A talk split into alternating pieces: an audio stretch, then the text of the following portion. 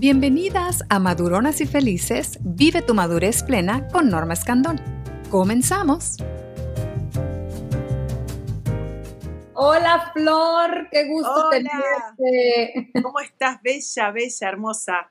Igualmente, ni se diga, Flor, bueno, más famosa en, en Instagram como Flor de Gineco, y ella es una doctora ginecóloga muy reconocida, eh, con, siempre está compartiendo información sobre estos temas tan, tan importantes para la mujer, la sexualidad, nuestra, toda la salud femenina, en fin, tú eres experta en eso, en esos temas y además es sexóloga, mis hermanas, mis hermosas. Además nos va a estar compartiendo el día de hoy un tema pues muy eh, controversial hasta cierto punto, pero que también a veces no tenemos muchas dudas al respecto. Y qué mejor que nos lo diga una ginecóloga, una sexóloga mujer y además coach también, me parece, ¿verdad? Flor, háblanos un poquito de, de tu trabajo. Coach sexual. ¡Ay, yo quiero una coach sexual! sí? No, coach de procesos de cambio. Ay, qué, qué gusto. Sexual también. Las sexólogas, eh, yo creo que, que, que para ser una ginecóloga después de tantos años, hace 21 años que ejerzo, me parece que uno tiene que ser un ser integral y ver a la persona como un todo, ¿no? Y acompañado en los de cambio, yo amo eso. A mis pacientes las he visto crecer, menstruar, embarazarse, buscar embarazo, adoptar, separarse, volver a juntarse, está buenísimo. ¿Y estás ahora en Buenos Aires o en dónde te encuentras? Estoy ahora en Buenos Aires en plena cuarentena por el COVID-19 Así que estamos nosotros en Ciudad de Buenos Aires, donde estamos todos quedándonos en casa para tratar de disminuir el contagio. Así que estamos aquí. El mito muy conocido de si no se usa, se entelaraña. Ah, qué cosa terrible. Eso es un terrible, entelaraña, mira, me muero. Eh, no, no, no, no, no, no. Eso es un mito. Me fascina el nombre Cuarentonas y Felices, me fascina porque siempre digo que es una de las mejores etapas y mejor década de la vida me parece que tenemos todo para ser extremadamente felices. Y con respecto a la vulva, que vos me estás preguntando, y la vagina, no se preocupen que la vagina tiene un tejido que es muy noble, la vulva también, y obviamente tiene que ver, ¿no? Con el tema más que nada de la sequedad, es como la piel, como la piel de la cara. Está bueno ponerle cremas, está bueno quererla, está bueno emocionarse y mandarle ondas buenas y positivas, quererla, enamorarse de ella y porque tiene mucho que ver la mente, ¿viste? Si uno piensa, como vos decís, que las, la telaraña nos va a bajar para abajo o que no la usamos, entonces somos un desastre, no servimos en la cama y nos va a ir peor. Por eso hay que hacer un GPS de ese pensamiento y pensar diferente. Y usarla, ¿verdad? Para que, para que no suceda nada de esto. pero se puede autousar. Qué bueno que me cuentes de todo, porque fíjate que eh, veía precisamente un documental hace hace tiempo, en donde se hablaba de, eh, de cómo la industria, pues toda la industria sexual y muchas veces pornográfica nos muestra unas vulvas y unas personas casi perfectas y con procesos muy fuertes de cirugías incluso allá y de blanqueamiento y de cosas que entonces uno dice yo tengo algo anormal, ¿no? Esto no es, lo mío no es perfecto. Entonces, qué bueno que vamos a hablar de ese tema muy importante el tema de las diferencias de la vulva. Háblanos de esos mitos que tú como ginecóloga escuchas más y te quedas así como sorprendida y que nos puedas orientar para no tener la idea equivocada. Bueno, mira, una de las cosas que vos decís muy cierta es el tema de la vulva, ¿no? El tema de tengo una vulva fea, me dijeron que está oscurita, me dijeron es medio irregular, tengo los, los, los labios como muy grandes, entonces me hacen así me cargan. Bueno, la verdad que hay un, gran bullying hacia el cuerpo, más que nada femenino. Nosotros somos unas personas como mucho más amorosas con, el con los cuerpos, tanto de los hombres como de nuestras amantes mujeres, si somos homosexuales, y no somos tan tajantes y tan de juzgarnos, pero sí la cultura nos hace ah, eh, ver que por ahí una vulva toda depilada y los labios muy finitos, ¿no? Como la cultura más pornográfica, hace ver como esas vulvas como mucho más gozosas. Y la realidad no es así. Voy a empezar a contarte, ¿sí? Que todas tenemos labios mayores, la entrada con sus labios menores, la uretra, el clítoris que está ahí adentro, que es nuestra gran zona del placer, y el capuchón, ¿ok? El capuchón que se continúa con los labios mayores. Estos labios mayores, que es lo que la gente y las mujeres se preocupan, si lo tienen grande, chico, bueno, yo les voy a contar.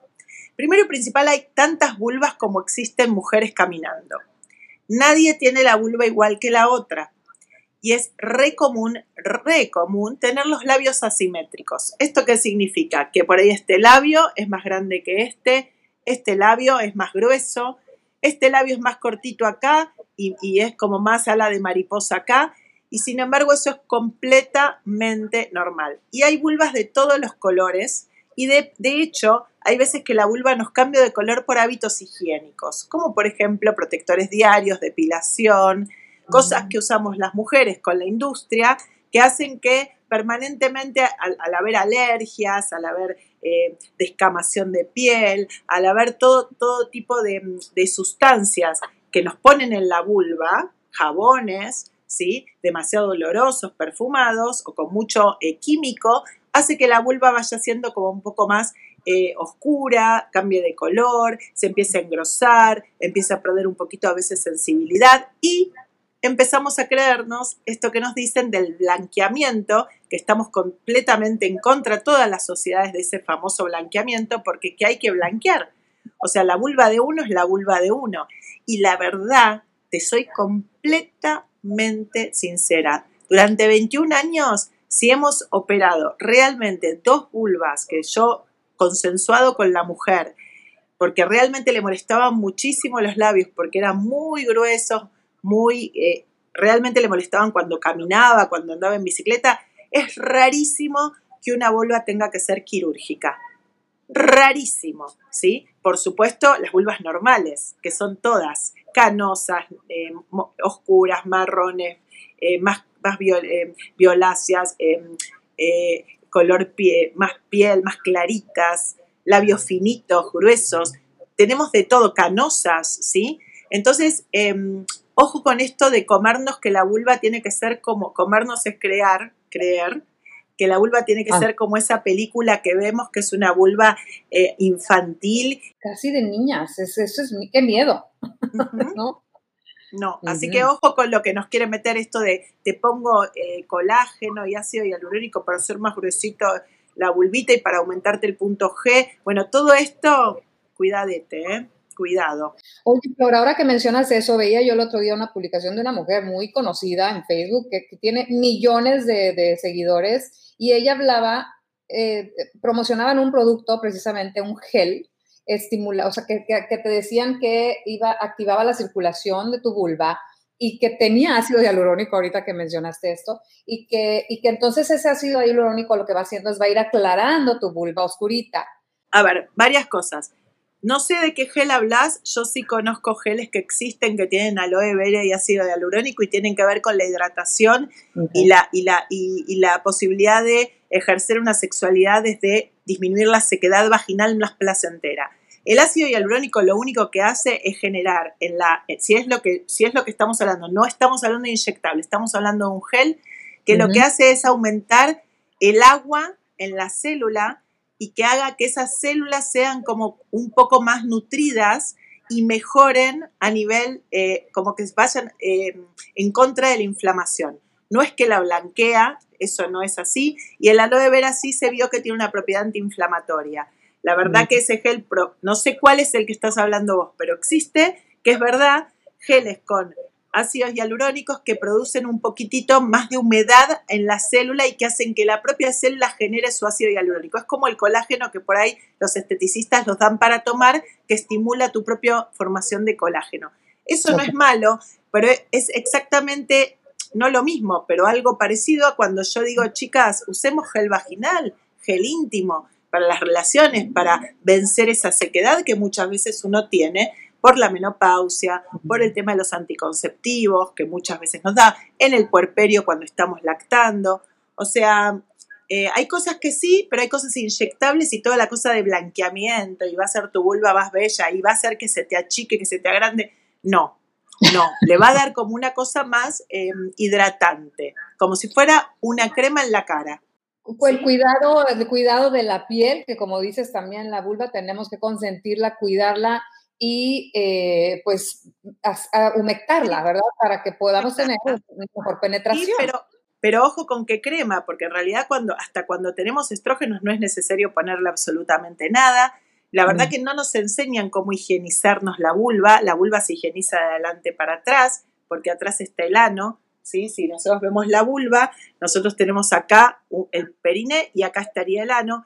Y cuando, ¿qué pasa? Cuando nosotros nos limpiamos y nos limpiamos de, de atrás para adelante, arrastramos toda la caca microscópica que hace que llegue a la uretra y a la vagina y ahí se produzcan las infecciones. Entonces, siempre la limpieza de adelante para atrás, tratar de no usar protectores diarios porque genera mucho más flujo y más irritación como estamos hablando.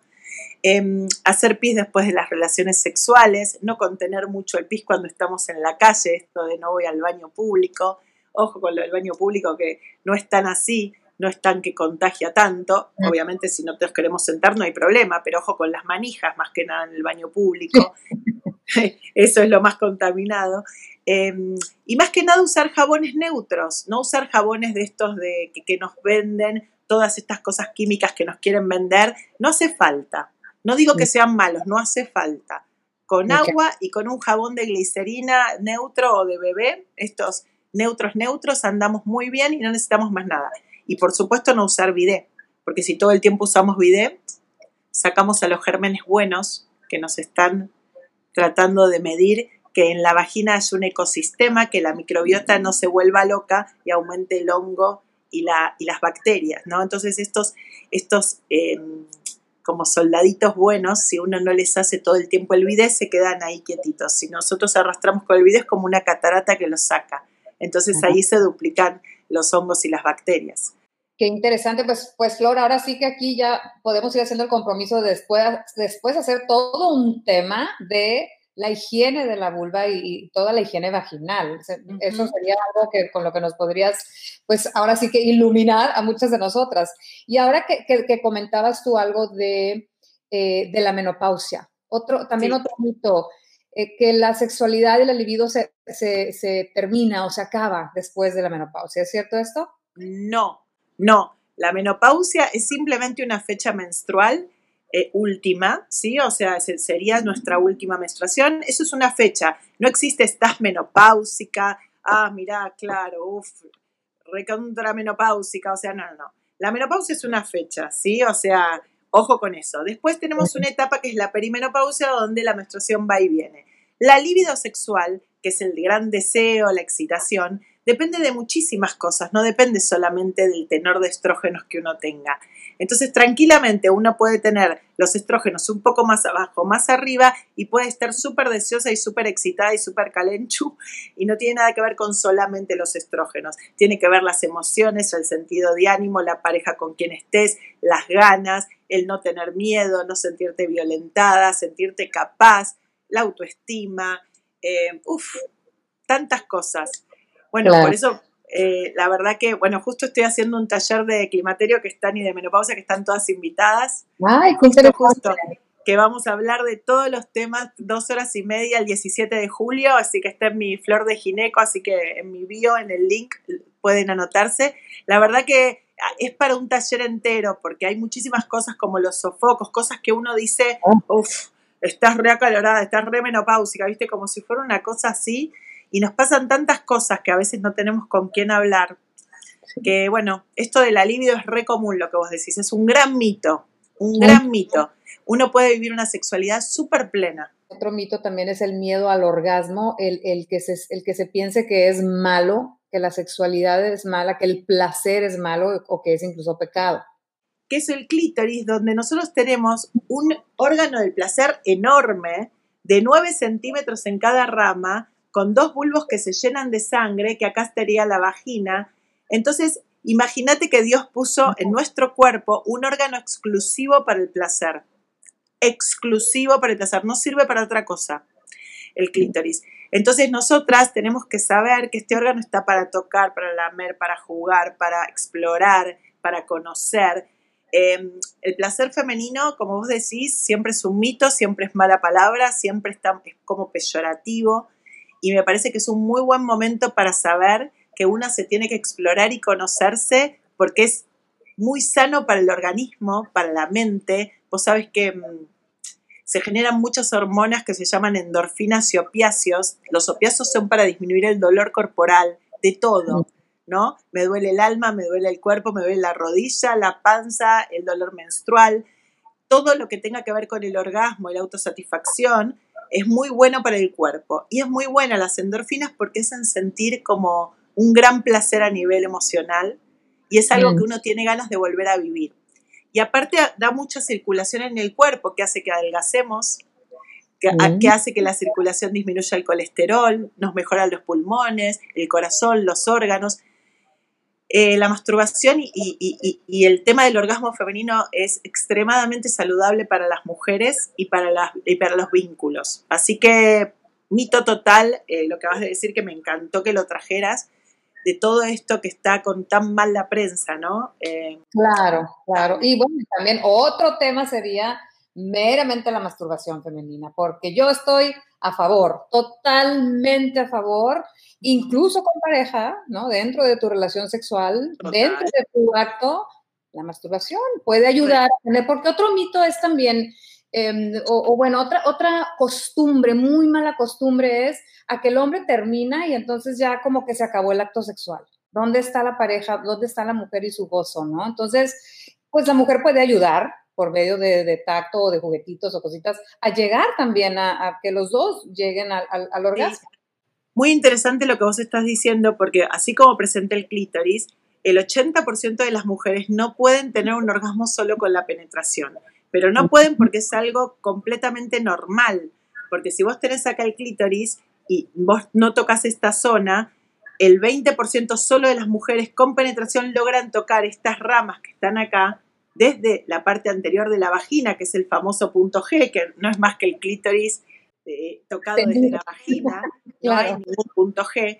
Entonces muchas veces el 20% tiene como una dinámica con una pareja u otra, o un día u otro, esto es muy importante, porque con él acababa y con él o con ella no puedo. Bueno, no, o sea, eh, todas somos en cada relación sexual y hay veces que podemos tener un orgasmo de una manera y con otros cuerpos u otros días u otras emociones, por ahí no. O por ahí nunca. Tenemos que tocarnos el clítoris en forma externa, tenemos que ponernos un vibrador, tenemos que, que, ayudarnos con un juguete o simplemente masturbarnos en el momento o que nos masturben o llegamos con el sexo oral, por ejemplo, nada más. Esto es muy importante lo que vos decís, porque mucha gente, muchas mujeres y hombres también, piensan que si no llegan eh, con la penetración, entonces son un fracaso, o son frígidas, o tienen un problema, o será normal. Es, hay mucho, mucho que decir sobre eso. Y la verdad que están dentro del 80% de la gente. Vos fíjate. Bueno, estás destapando una gran cloaca de, mentira en la que vivimos muchas personas pensando que el orgasmo se tiene de forma vaginal. Entonces, uno, cuando tú dices, bueno, ahí está la penetración y yo no estoy teniendo un orgasmo, te llegas a sentir inservible. te llegas a sentir que no funcionas, pero todo está en tocar un poquito el clítoris y la cosa cambia así. Sí, por supuesto, el clítoris, lubricarte. Hay mucha gente que tiene em, miedo y tiene eh, vergüenza de sacar el lubricante y dice, no, porque va a pensar que soy una seca. A ver, eh, nada, sin ningún problema. Hay chicas súper jóvenes que no tienen lubricación y muchas veces tiene que ver con que de repente en el orgasmo se lubrican de repente y como esto de la eyaculación femenina, ¿no? Como que hay toda una cosa que la eyaculación femenina y que si no se logra yo no lo puedo lograr y hay videos tutoriales de YouTube donde te explican, bueno, a ver, qué tema de que tengamos tantas cosas y tantas pautas por hacer, ¿no? claro, te refieres, dices eyaculación femenina, al, al squirting, al, que es una cosa, sí existe, o sea, sí, sí puede producirse ese fenómeno de así como una manguera de bombero. Bueno, esto, eso es en la película porno. Eh, la verdad que sí, esa mujer debe tener por ahí uno o dos a lo sumo en el mundo esta cosa del bombero. Pero sí es verdad que hay mucha gente que realmente siente que se hace pis y que moja bastante la sábana y que es como todo un líquido muy caliente que sale, generalmente es en el orgasmo o en el posorgasmo donde uno sigue con la estimulación. Esto existe, no es pis, ¿sí? Lo que pasa es que como sale de las glándulas que están alrededor de la uretra y tiene como una mina que parece pis, es, un, es como un poco más fluido, no es, no es, tan líquido. Es, es entre el, líquido del flujo tipo ovulatorio y el pis. Está ahí, es generalmente sin inoloro e, e inodoro, o sea, es como claro, ¿sí? Transparente. Y la verdad que muchas mujeres, depende cómo tengan esas glándulas y depende de la excitación y la estimulación, hay algunas que las tienen un poquito más grandes, un poquito más numerosas, y hay algunas que no pueden lograr nunca el squirt, ¿sí? Y hay algunas que lo tienen y no se dan cuenta por la poca cantidad, ¿ok? Es un, momento de placer, y hay algunas que sí que tienen mucho, se mojan mucho, pero no, a mí como sexóloga siempre me, gusta decir como que no sea el gran objetivo de la relación, porque si no es como que siempre tenemos que hacer cosas para ser o buenas en la cama o cumplir o sentirnos como, como, ¿no? Como no fracasadas. Claro, es que, es que no debe haber como estándares, ¿no? No se debe estandarizar el sexo.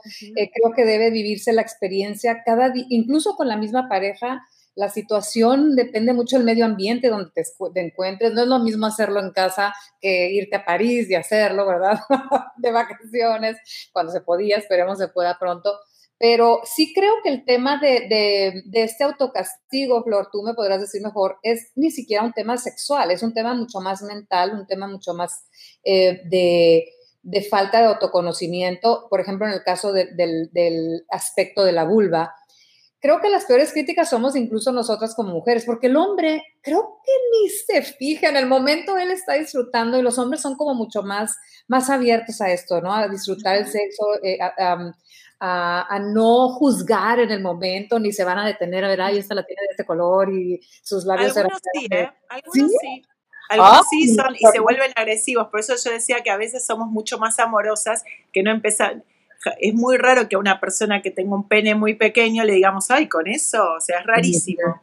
Claro. mujer, en cambio, sí los hombres, a veces, por ahí, no porque quieren ser malos, pero por ahí dicen, ay, eh, no sé, eh, subiste de peso o ay, eh, la vulva, pero no sé, como que es un poco más oscura, la veo, viste, como que hacen comentarios a veces y, bueno, y no está bueno. O cómo puede ser que no acabe si yo con la otra sí acababa, pero ¿por qué? ¿Y por qué necesitas un juguete? ¿Qué? ¿No te basto yo? ¿Pero por qué quieres usar preservativo? ¿No me tenés confianza? ¿No? Todas estas cosas sí suceden y mucho. Mm. Y entonces, obviamente, eh, eh, o quieren tener coitos interruptos, ¿viste? Esta de cosas de la meto y la saco, entonces acabo afuera y yo sé cuándo acabo. Y la realidad es que nada, eso embaraza como embaraza la primera vez, estar em, menstruando, en todo momento hay riesgo frotadita sin penetración, o sea, cuando el pene toca vulva hay un riesgo de embarazo, ni hablar cuando hay penetración, aunque no se acabe, ¿viste? Cuando no se aculan. Cuando, cuando se sale antes. ¿En la menstruación sí estamos seguras o no? No, no, no, porque el espermatozoide dura cinco días en la vagina y la ovulación, la ovulación nuestra, em, influyen muchísimos factores que cuando nosotras ovulamos o no ovulamos, influye el estrés, nuestro peso, la disminución de peso, la alimentación, el deporte, eh, muchísimas cosas. Por eso en pandemia yo estoy segura que si yo hago un, tester, eh, la prueba me da que hay muchísimas irregularidades menstruales, porque hay muchísimo estrés, porque hubo muchísimas fluctuaciones para arriba o para abajo del peso, gente que se movía mucho que no se mueve y gente que antes no se movía que ahora con la cosa de moverse o con el estrés baja de peso.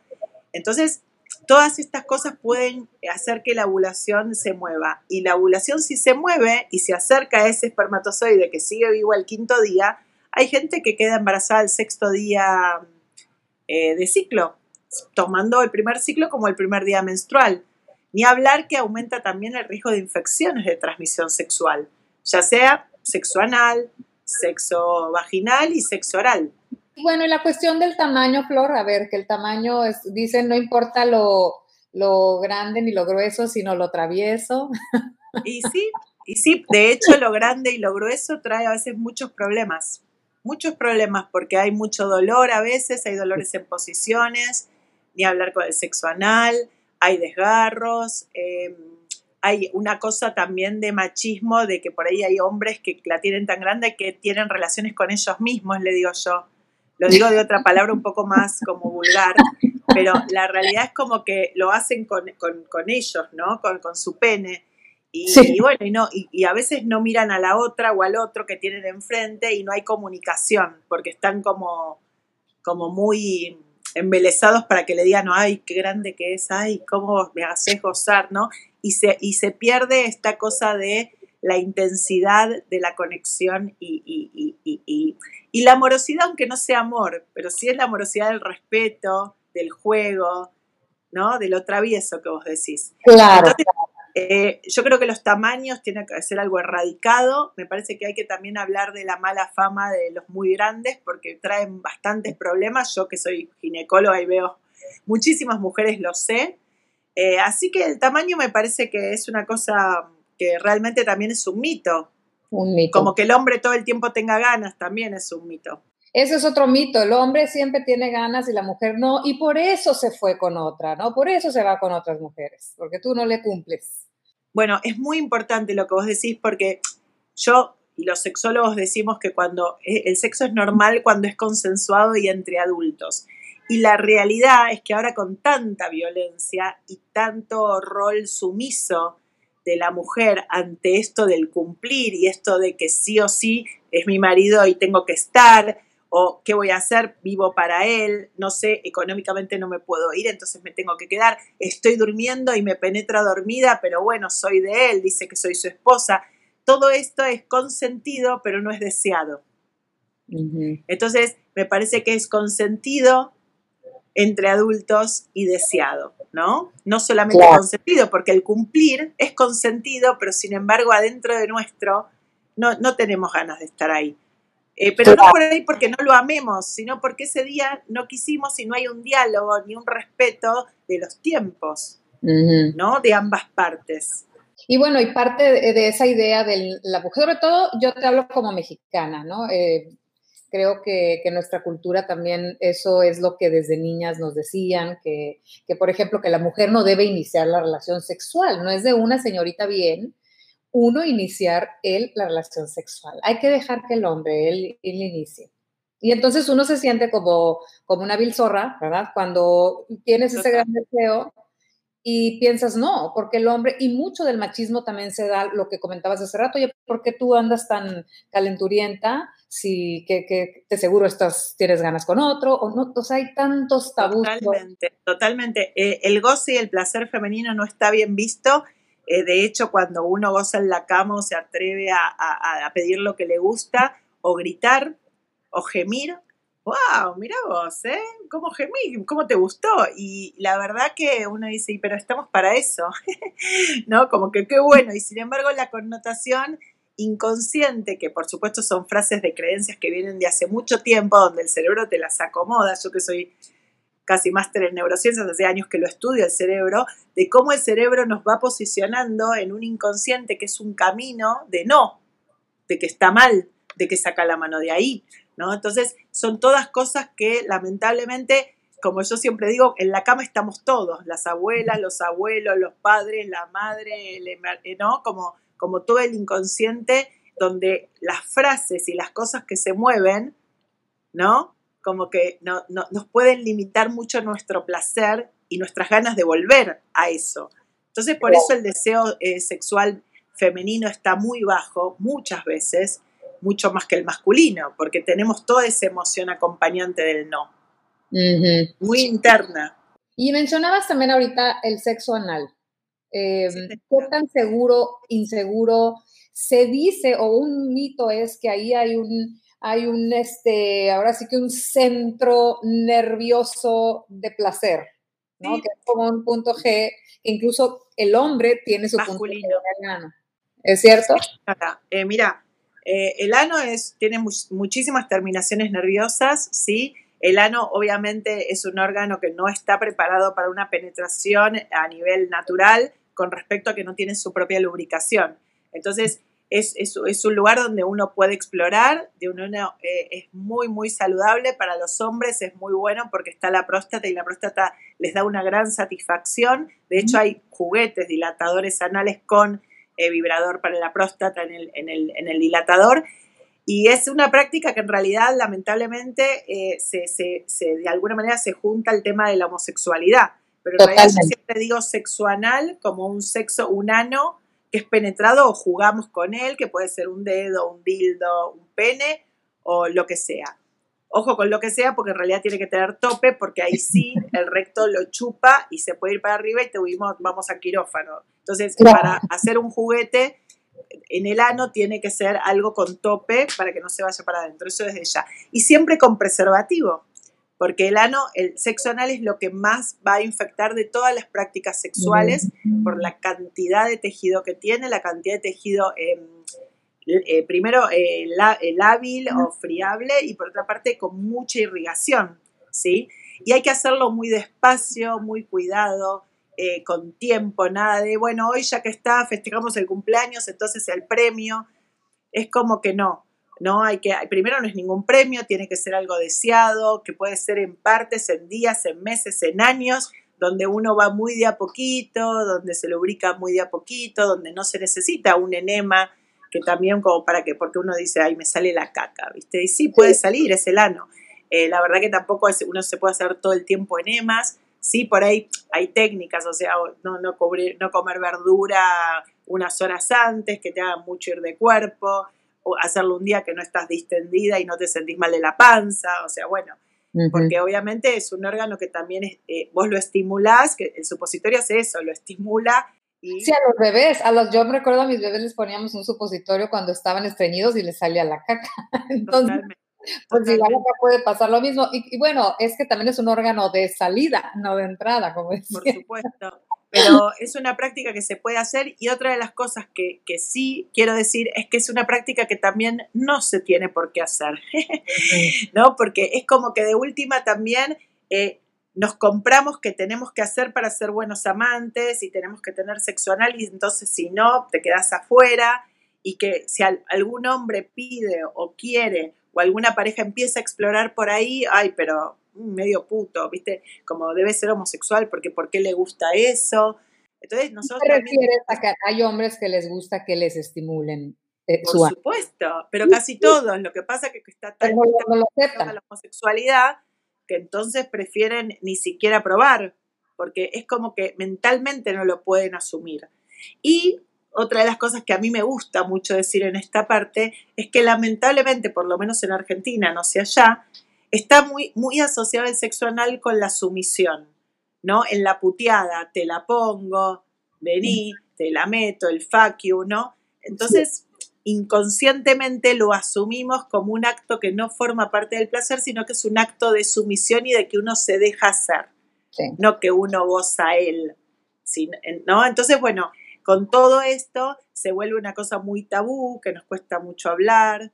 Eh, es algo como hardcore, ¿no? Más hardcore, no parte del amor, no parte, pero bueno, yo tengo personas que conozco que dicen que es el, mayor placer, ellas aseguran, y se respeta, ¿verdad? Cada quien, que es un placer impresionante, incluso para ellas ya es mejor que el sexo vaginal. Cada quien, ¿no? Y sí, es que cada uno elige lo que quiere y está perfecto, obviamente sin dañar y con respeto, como siempre, ¿no? Como la gente por ahí se ata, se, vende a los ojos, eh, esa película que excitó tanto que era Las sombras de Grey, que tuvo tantas vistas, no es porque de repente una persona eh, es el sadomasoquismo, donde es consensuado y donde lo interesante, no importa, el libro fue mucho mejor que la película, bla, pero el tema de que, bueno, gusta tanto porque, bueno, es lo prohibido, es la fantasía, eh, eh, uno en la fantasía se permite como muchas cosas que está bueno porque es, bueno fantasear que en la realidad no, pero la gente a veces se siente muy culpable con sus fantasías hasta cuando sueña. Qué, qué interesante, ¿no? Claro. ¿Hasta dónde, ¿Hasta dónde llega la culpa? Sí, sí, es que es, es, ese es todo otro tema de psicología, ¿no? Es impresionante la mente, lo que puede hacer la mente y también cuando soltamos, ¿no? Eh, todas esas, esas costumbres eh, y, cuestiones que nos han implementado desde que somos niñas, ideas que podemos cambiar. No tiene nada de malo romper y decir, bueno, es que si a mí me gusta el sexo, porque por acá alguien decía, es normal que a las mujeres les guste el sexo, no, no les cuesta trabajo decir, ¿por, qué nos cuesta trabajo decir me encanta el sexo? Es como, es como porque no fuimos criadas ahí, porque no fuimos criadas así, porque nos da vergüenza, porque quedamos como unas, como decís, zorras allá, que se dice putas. Hay gente como vos, hay gente como vos que abre y que tiene espacios, ni hablar que yo vivo de esto, pero de visualización, donde por eso yo estudié también periodismo científico, donde del sexo se tiene que hablar, porque es una cosa absolutamente transversal, es vida, es, es, lindo y es lindo también, como yo siempre digo, que la sexualidad plena tiene que ver con lo que uno quiere y con lo que tiene. Si es coherente, es pleno. Y con esto yo aplaudo a la gente asexual, ¿sí? O la gente que no le interese tener una sexualidad, porque yo creo que asexual no existe, aunque se autodefinan así.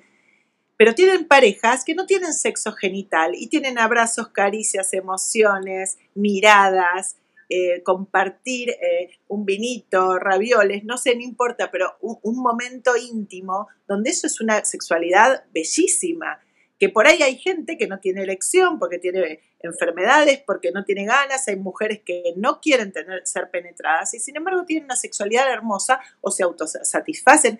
Hay tantos modos de vivirla que lo bueno es habilitar espacios, ¿no?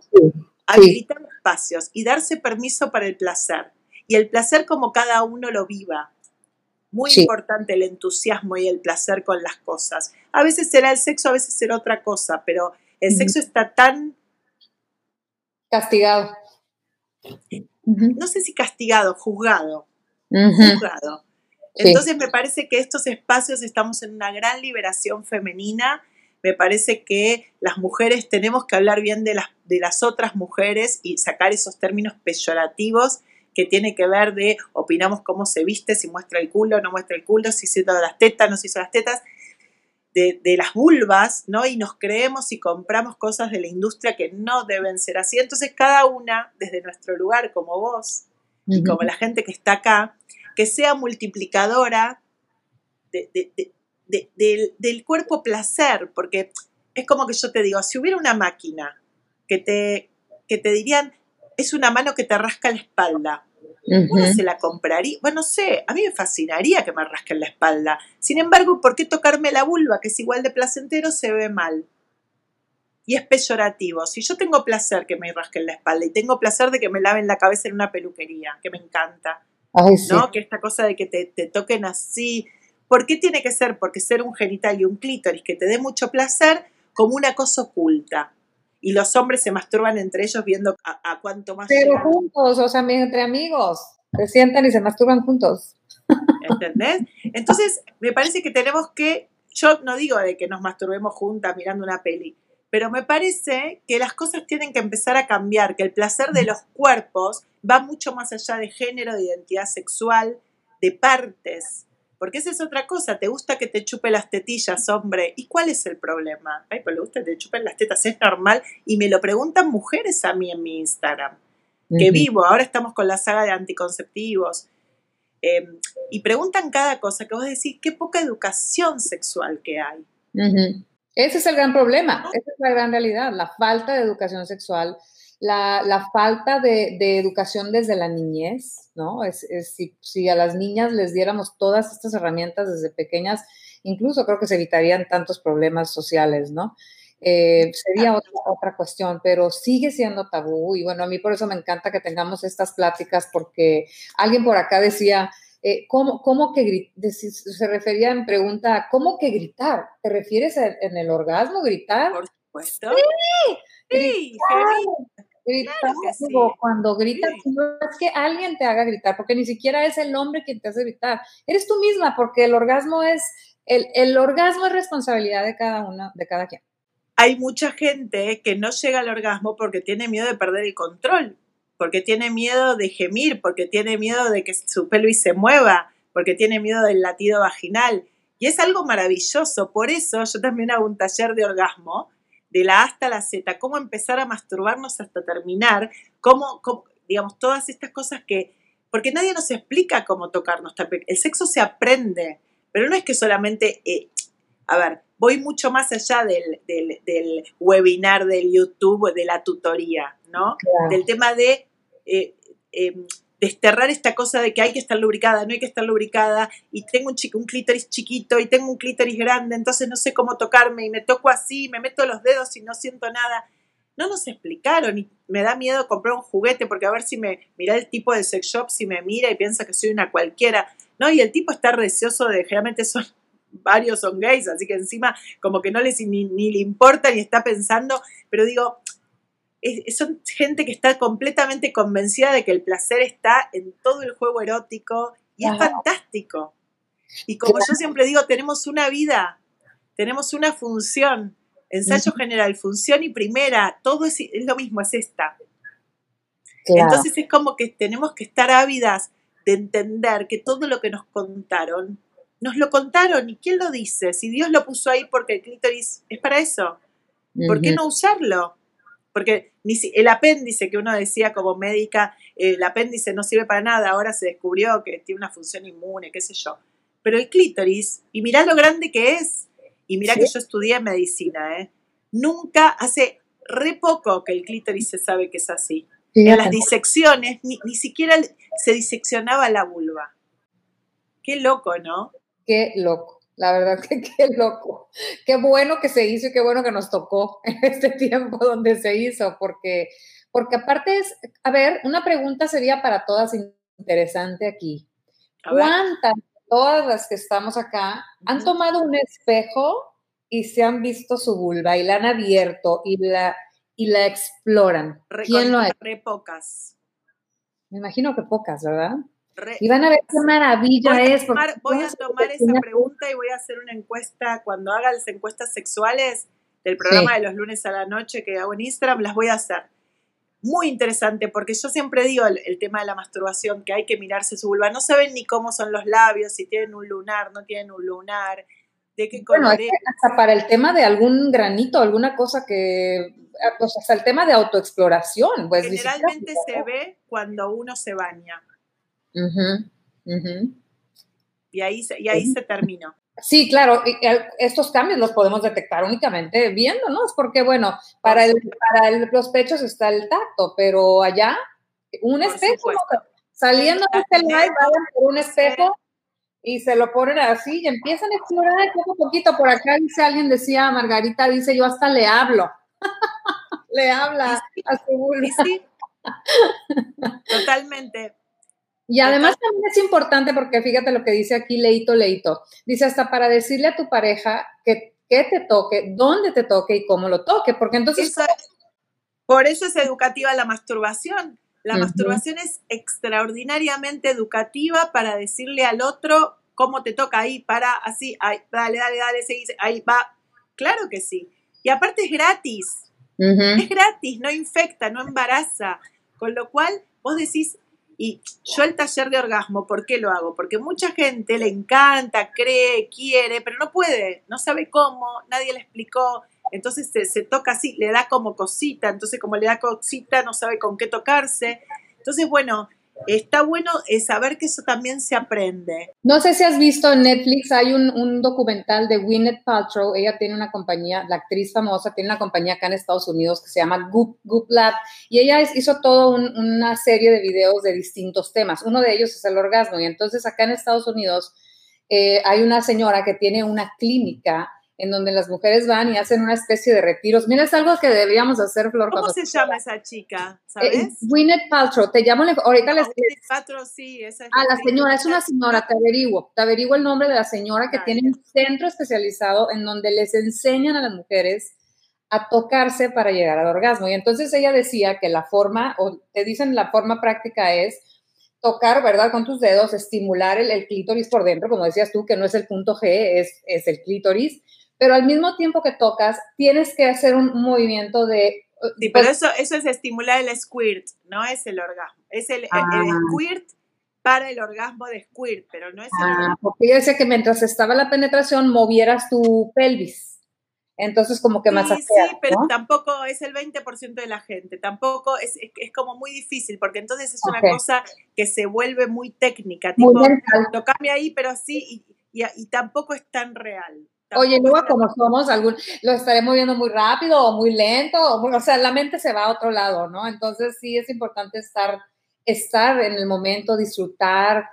El, el, tocarse, como dice Flor, la masturbación es conocerse.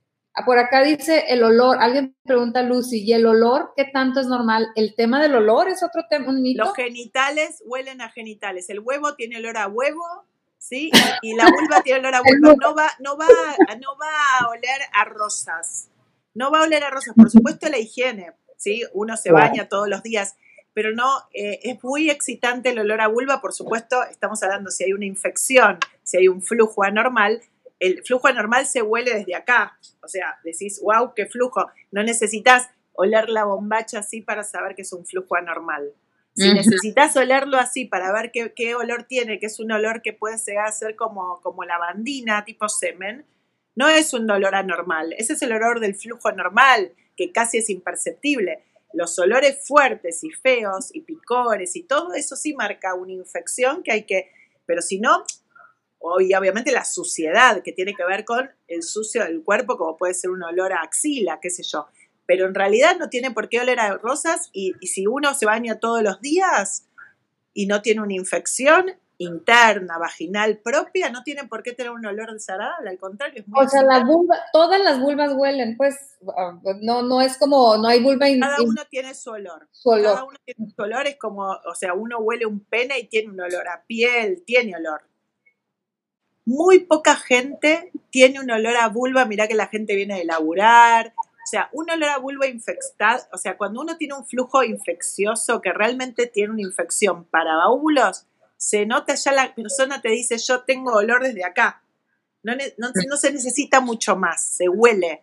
Y si no, las vulvas tienen olor a vulva y generalmente uno huele más olor a pata que a vulva. Y esa es otra industria eh, de, del quitar olores, ¿no? O sea, es otra fuerte industria de en todo el cuerpo el quita olor, porque tu cuerpo no debe oler a nada. Y entonces compras productos para que tú no huela nada a la vagina. Bueno, eso es los productos químicos que yo te decía antes. El, el, ¿Cómo se llama? Eh, el papel higiénico con aloe vera, el, el, jabón con pompas de durazno embellecido con ananá, viste, todas estas cosas, o muchos perfumes así, la verdad que yo erradicaría, erradicaría todo eso y para mí hay que hacerse amigo de los olores de cada uno, que de hecho irritan muchísimo y eso engrosan los labios, pero no engrosan los labios porque le hacen más grande el labio, sino porque la propia piel se, llama el proceso de liquenificación, que se hace como apergaminado grueso, que hasta quita sensibilidad y cambia color, y es algo que es un proceso que es como los codos, que tenés callo, porque apoyás. Si uno vive apoyando cosas químicas, ya sean protectores diarios, eh, esto que vos decís, eh, los perfumes, desodorantes, todo eso. Le afecta. absolutamente huele a pescado, que es, el pescado tiene que ver con la Gardnerella vaginalis, que es una bacteria que si se multiplica por mucho lavado, por querer no oler a pescado, o por mucho estrés, la Gardnerella se multiplica, que vive en todas las vaginas nuestras, produce este olor. Pero muchas veces que uno siente ese olor, baja el estrés, hace meditación, aumenta el sistema inmune, deja de lavarse todo el tiempo porque uno cree que me lavo con bidé más porque entonces voy a tener menos olor, entonces soy más limpia. Y es todo mm. lo contrario. No hay que ser sucia, por supuesto, pero hay que parar con el bidet. Parar con el bidet, porque ese olor a pescado viene por sacar gérmenes buenos con el bidet. O sea, de tanta limpieza, ¿verdad? De tanta limpieza es, contraproducente. Por acá Mariceli Vélez pregunta que si se puede utilizar aceite de coco para lubricar. Sí, se puede. Igual no está científicamente comprobado eh, que el aceite de coco sea bueno para algo con respecto a la vulva, ¿sí? Como será la piel. Eh, siempre que uses preservativo, jamás uses ningún tipo de aceite. Ni aceite de coco, ni de almendras, ni de ni vaselina, porque todo lo corro el, preservativo. Entonces, siempre cuando uno usa preservativo, siempre tiene que ser gel con componente acuoso, como este que dijiste vos, por ejemplo, el ácido hialurónico, sí, porque no es un aceite. Pero los aceites están contraindicados completamente con preservativo. Yo te juro que como ginecólogo a veces vienen mujeres que les voy a hacer el PAP y yo les digo, vos usas protector diario porque tienen el parche marcado en la vulva. Protectores de, algodón, bombacha de algodón, nada de colales todo el tiempo de nylon. Está divino, no te vas a poner la truza de la abuela para ir a la cama. Va, si querés sí. Pero la idea es eh, que airen, bombachas de algodones, nada de protectores diarios, porque yo siempre digo, tengo como el, el, la, frase de dame tres días sin protector diario, vas a tener, no vas a tener flujo, va a ser la mitad de lo que tenías. Porque en realidad el protector diario es como el cigarrillo, vos, lo, vos fumás y querés más, es como la nicotina. Entonces vos te comprás protector diario y decís, uy, tengo mucho flujo, no puedo dejar de usarlo, si en realidad es el protector que hace todo un interjuego con esto de que tenga flujo. Entonces mm. lo dejas de usar tres días y vos vas a tener mucho menos flujo y vas a ver que lo vas a necesitar. Mm, mis historias dicen, ay, Flor, tenías razón. El desafío de los tres días, esa palabra. ¿no? La vagina y la vulva van a tener flujo. O sea, es, una, es, un, es un órgano que genera secreción. Eso es normal. Y aparte el útero mismo, depende del momento del ciclo menstrual, o si tomas anticonceptivos, depende también, vas a tener un flujo patinoso, que es tipo el ovulatorio, que vos te, te limpias y típico que patinas y que te tenés que limpiar de vuelta, o que baja en el inodoro, o vas a tener un flujo tipo pastita, como el progestágeno, que es cuando terminaste de ovular. Estos flujos van y vienen, que son algo normal. Un tema muy fuerte, eh, muy común entre las maduritas y las no tanto, es la incontinencia. Al momento de la, de la relación sexual, alguien por acá decía que literalmente sentía que se orina. Y a veces sí, a veces sí, en el taller de, de menopausa lo voy a hablar. La incontinencia de orina no es para todo el mundo y no tiene que ver solamente con la edad. Hay mucha gente que puede tener una incontinencia de orina joven y hay gente que tiene una incontinencia de orina más grande. Y hay diferentes incontinencias de orina. Puede ser de urgencia, que la vejiga se contrae sola y uno pone la llave en la cerradura y ya siente que se hace pis cuando llega a la casa. O hay veces que uno está en el gimnasio o está corriendo o se ríe a carcajadas y se hace pis o en el orgasmo. ¿sí? Son cosas diferentes. La realidad es que todas son tratables, uno no tiene que decir, porque la típica pregunta que yo hago en, en mis consultorios es, ¿tenés incontinencia orina? No, che, pará, no soy tan vieja. Es típica esa. Y yo digo, no tiene que ver con eso. Que también tiene mucho que ver que tanto uno se aguanta las ganas, ¿verdad? Eso, también, eso también, pero tiene mucho que ver con otras cosas. Si tuviste hijos, bueno, varias cosas que realmente son tratables, completamente tratables. Es un tema muy rico para hablar eso, pero no se queden con que, ay, bueno, yo pierdo pis, tengo que usar toallitas. ¿Y qué va a hacer? No, no, no, que consulten. Que consulten porque hay solución. Sí, sí, hablábamos, otro tema que se me quedaba por acá, que, dejamos un poquito fuera del tintero, que decías de los, de los tipos de orgasmos. O sea, eh, em, vemos alguna película eh, pornográfica, por ejemplo, alguna escena porno o una escena en, en, las películas, en el cine, y es como que siempre el súper escándalo, ¿no? La súper gritona. ¿Hay distintos tipos de orgasmo realmente o todos los Hay diferentes tipos de mujeres. el, orgasmo es disparado por el clítoris por cualquier lugar donde, donde, donde lo lleves, ¿sí? O sea, en el, o, cuando tengas sexo vaginal o sexo anal, o sea, las terminaciones nerviosas, hay todo un plexo que se conecta y que el clítoris empieza a llenar de sangre estos bulbos que te digo por una gran excitación pelviana y se produce el orgasmo, ¿sí? El orgasmo parte a través del clítoris. Ahora, ¿Cómo uno vive el orgasmo? Vos podés tener un orgasmo mañana un poco menos intenso que pasado mañana y el, próximo día tener un squirting increíble y después no tener un squirting nunca más en tu vida o te lo podés provocar o de repente solo tenés orgasmo en ciertas posiciones y por ahí estás como así media bajoneada y tenés un orgasmo que dura 5 segundos y otro día te dura más y puedes tener multiorgasmos. Esto es, depende de cada mujer y el estado de ánimo. Muchas cosas influyen.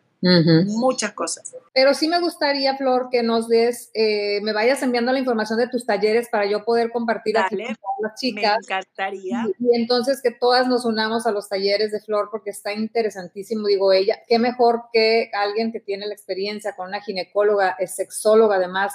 O sea, estamos eh, eh, teniendo información directa de alguien profesional en el tema, no nada más como dice un consejito que leímos por ahí, eh, no sé a dónde, ¿no? En algún lugar o alguna red social. Mucha gente, mucha gente con consejos que realmente diplomada en no sé qué, viste, y que...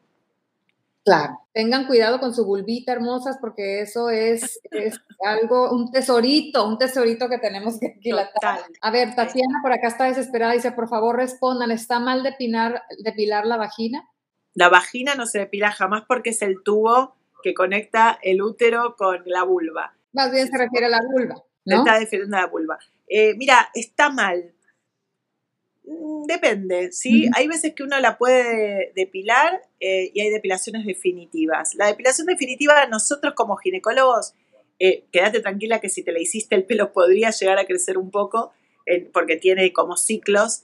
Nosotros no la recomendamos 100% porque el pelo protege de infecciones, el pelo amortigua los cuerpos, el pelo no deja que esta, esta, la, vulva cambie de coloración. Eh, las vulvas que no están depiladas tienen muchos menos infecciones por lo que vemos. Y aparte, cuando vamos creciendo, los tejidos vulvares se caen un poquito y el pelo los tapa. Entonces, en España se está haciendo, la, eh, se vuelven a implantar pelo. No. Sí, porque están en playas nudistas y bueno, no, hay que decirlo. Entonces, eh, ojo con esto de que sea definitivo. Y las que la tienen definitiva, no se preocupen, que hay, hay, hay, hay eh, como, como fases eh, hormonales del pelo que vuelve a crecer. Vuelve a crecer. es recontra definitivo. Y de última, si se lo hicieron, ya está. No pasa, no es que es una cosa gravísima, pero bueno, si vos me preguntás a mí, yo prefiero el pelito, hacerte un poquitito, cavadito, pero algún pelito de dejar algo, claro, un este, un como le dicen. O por lo menos no definitivo para siempre. No sé también si has escuchado del rejuvenecimiento vaginal con la. me parece una barbaridad. ¿Qué es? ¿Qué es eso? Lo escuché el otro día.